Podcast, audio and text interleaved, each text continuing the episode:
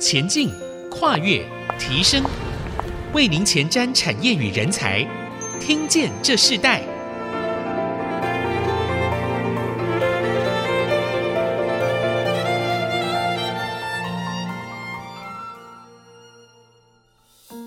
欢迎收听《听见这世代》节目，我是主持人郭兰玉。这个节目同步在 Apple、Google、Spotify 和 KK Bus 上架。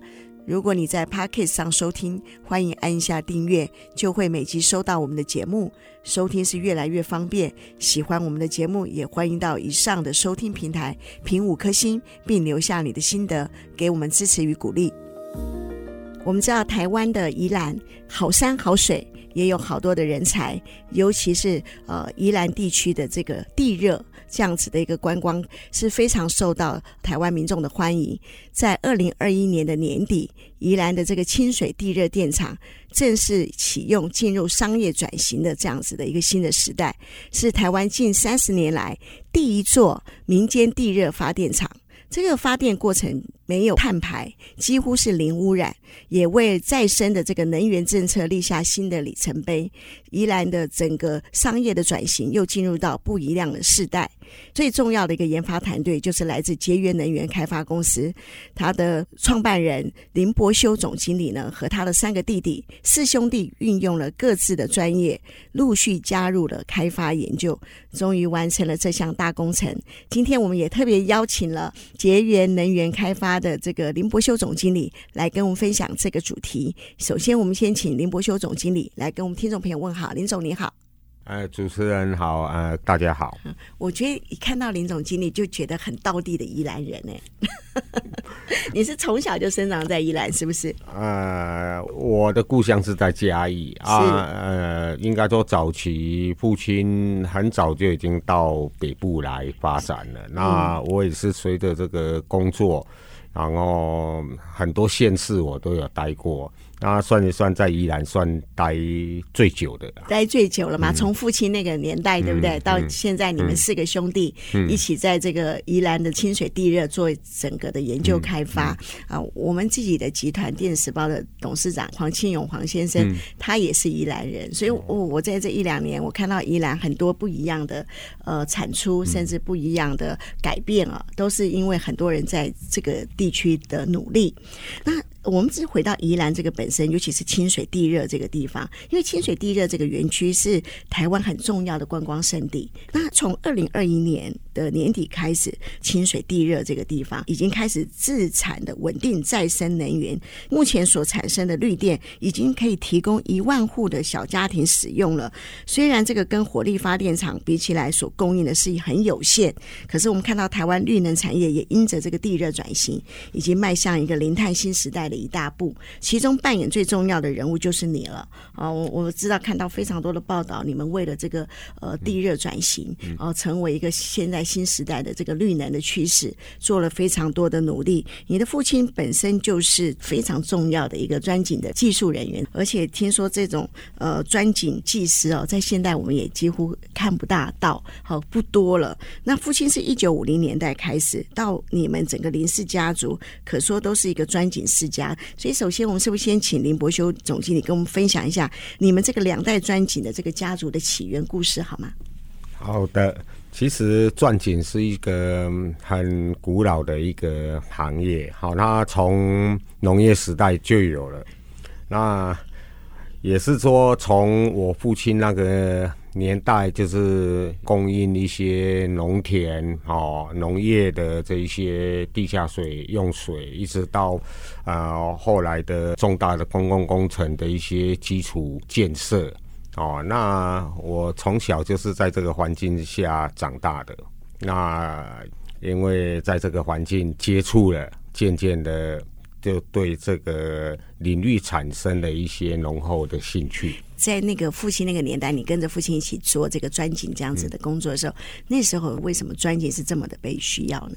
因为早期就是农业灌溉嘛，啊，后来就是台湾渐渐就是工业哈、哦、工厂这一边发达了，很多的工厂都需要用地下水啊，那时候慢慢就是这些工业的用水有一部分是钻井地下水取代。然后后来又是一些公共工程，一些基础桥梁，哦，包含的一些就是说我们高铁啊、隧道或者捷运，他们也都是有需要钻孔的这个服务啊。渐渐的跟着整个的呃国家的发展、产业的发展，而慢慢的一直在转变。那时候的藻井技师需要具备什么样的一个技师能力？呃，早期的。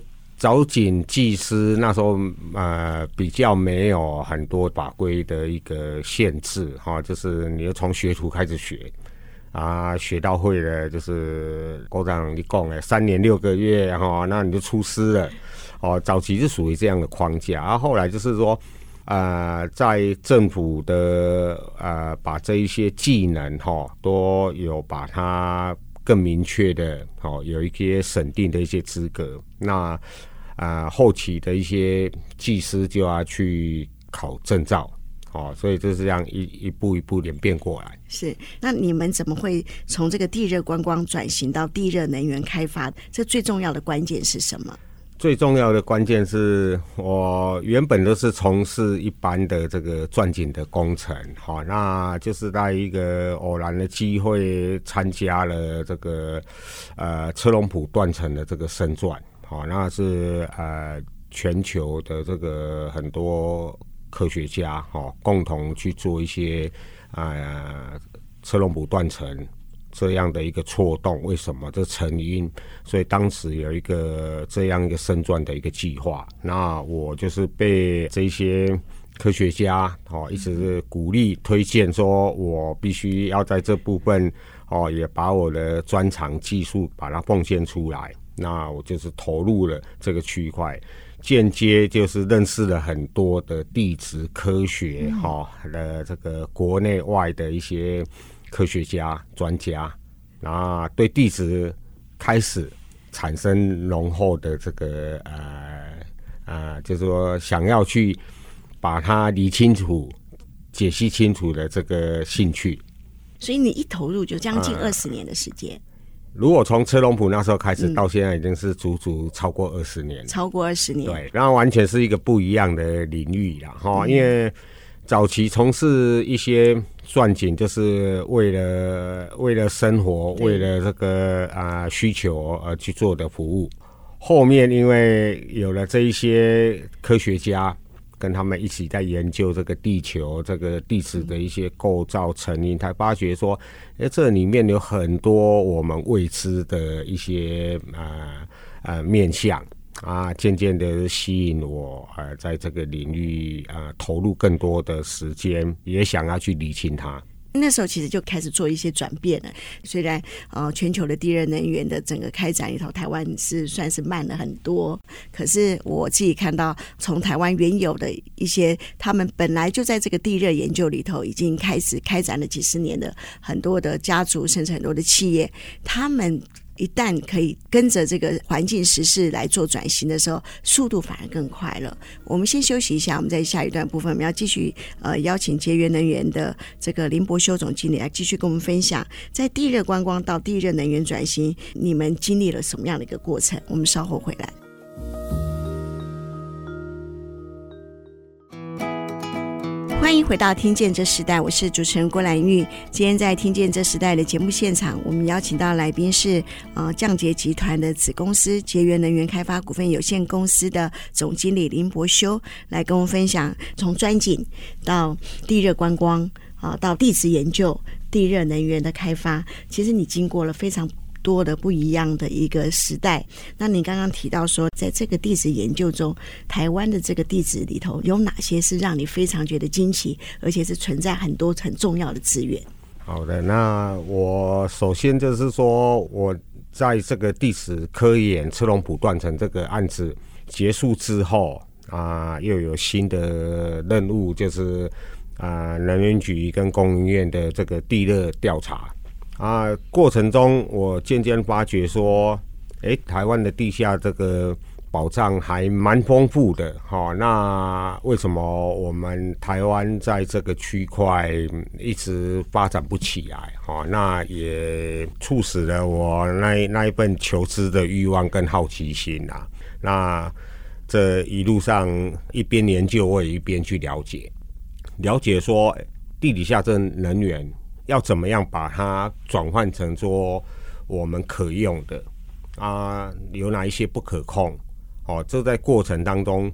就是一件一件的未知的事件，哦，就是一件一件的去把它理清，累积的这个对地热的这个看法跟整体的这个观感，完全跟以前会不一样啊。认为说这个区块是值得我们。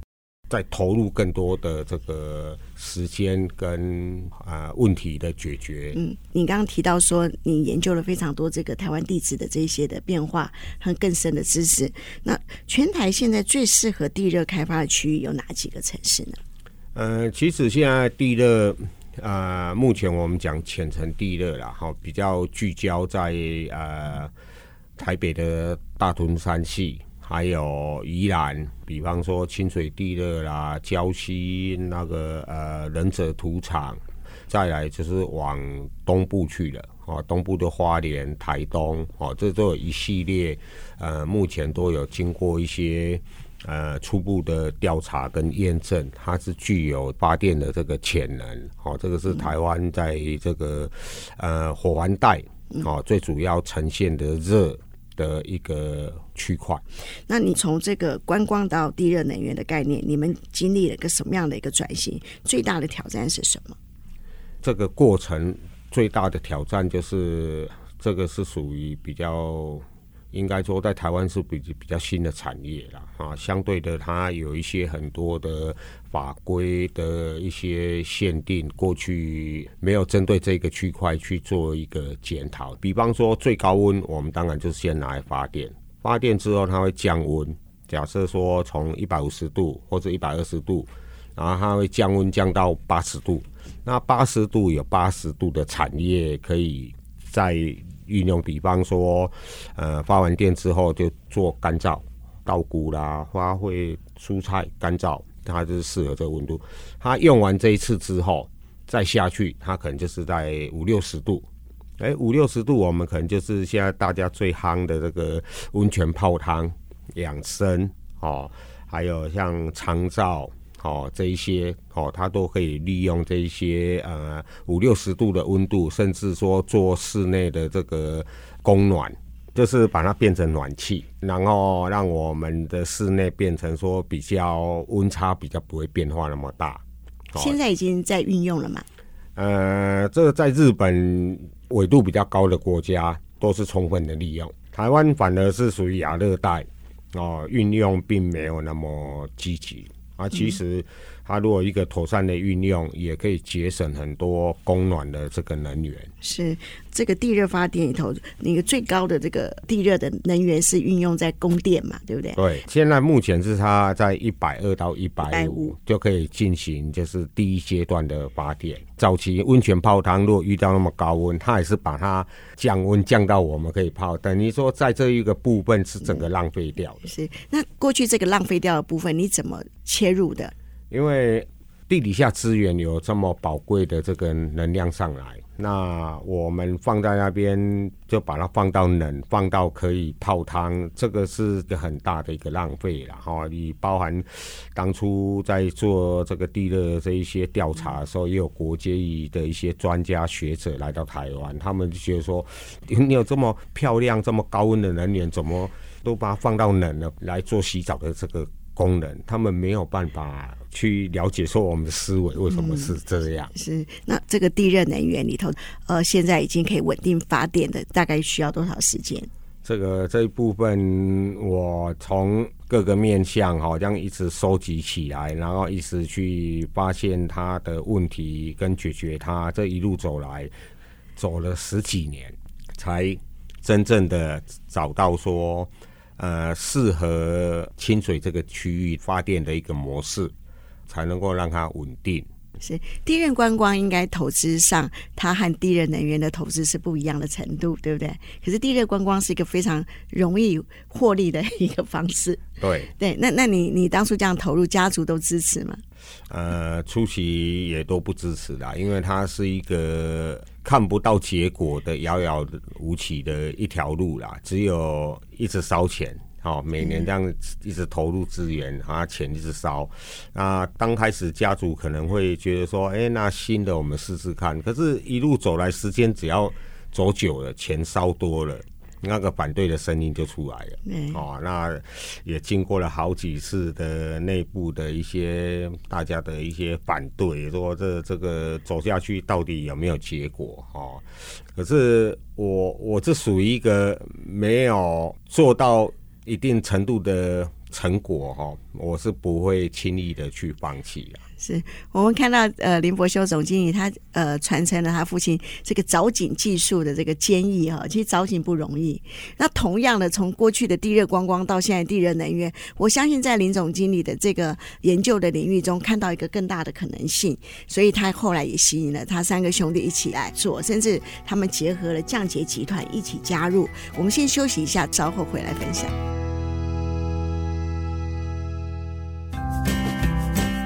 欢迎回到《听见这时代》的现场，我是主持人郭兰玉。今天在《听见这时代》的现场，我们邀请到的是结源能源的林伯修总经理来跟我们分享在地绿能如何进入一个零碳新时代哦。我们知道，其实在国外，呃，许多的国家他们在能源发电已经是非常非常的呃稳定，而且甚至是呃大量的生产。在台湾是一个刚开始，啊、我我之前曾经在这个节目里头访问过主妇联盟的执行长，他提到其实他们的这个基金会也长期在推展社区发电，这个绿能发电。那我们看见现在呃，在这个宜兰清水呃这个区域里头的这个地热发电也已经开始稳定成长了，然后也开始供电，可是它仍然算是一个小量，对不对？你刚刚提到说你刚开始是很困难，地热观光是很好做，那那。你在这个地热观光的这样子转型到地热能源的时候，经历了很多的呃挫折，当然也经历了很多研究的阶段，甚至呃许多人都觉得哇，那未来性在哪里？可是你不但做了，你的三个兄弟都回来帮助你，然后你后来也跟降解集团一起呃合作，是可以不可以分享一下？其实这一路走来，我就发觉说。呃，地热其实它是跨了很多领域呀，哈，不是单一的一个地质的领域就能够去成就这一个产业。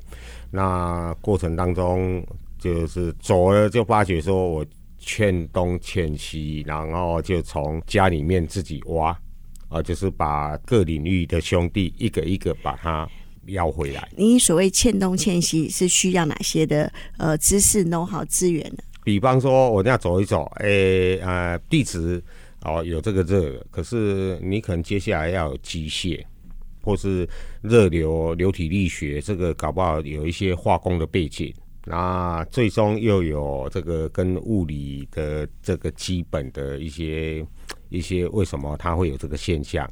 啊，刚好说在这个领域啊、我我其他三个弟弟。哦，就是分别属于不同的领域的这个呃架构，我就是一个一个拜托他们，然后把他们邀请回来跟我一起做这个。那时候感觉是看不到未来的一个工作啦。是哦，那你是用什么样的使命感感动他们的？呃，我我这意思是说服他们，哦，那这个是未来，哦，它是可以发展的一个产业，哦，但。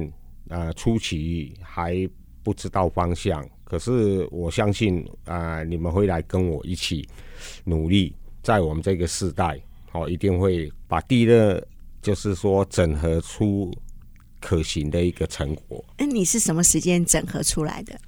这个也是十多年前啊、呃，分阶段整合的。那不同的阶段都邀不同的兄弟回来，那他们都像我二弟，他原本。他也有很好的职业嘛，哦，他在啊华航，所以基本上他也有破运的一些呃飞机的维修证照，所以他那时候每个月的月薪也也都很不错啊。我我花也蛮久时间，至少花超过两年才说服他呃回到公司啊，四弟。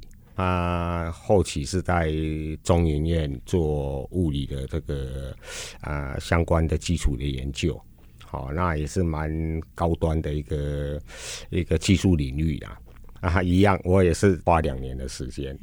每年吃年夜饭就是说服的时刻啊，对对对对对，就是大家嗯聚在一起，然后我就把我的愿景、我的想法哦，那我的欠缺哦，就需要他们一些专业的这个知识回来帮我解答很多的这个问题啊，所以最终哦，像三弟他是化工背景的哦，那一个一个都是这样被我劝回来的。嗯，所以那个时候你整个的整合最重要的一个技术突破是哪一个部分？呃，基础的部分当然就是给二弟，他是机械背景的嘛，哈、哦，去帮我呃分析哈、哦、这一些机械原理架构会比较适合我们台湾这边的一个地热。然后四弟是物理的，哦，因为地底下有很多的一些物理的特性。哦，我就一直一直那时候也很多问题困扰的我，哦，我也是很纳闷说，哎，为什么会有这么多的能源？这能源我可不可以啊啊用人为的去控它？啊，他就分享他在物理的这个领域，哦，你必须具备哪几种条件，你才有办法去控制它？哦，就是说，呃，产生一个稳定。好，那这也是给我一些很。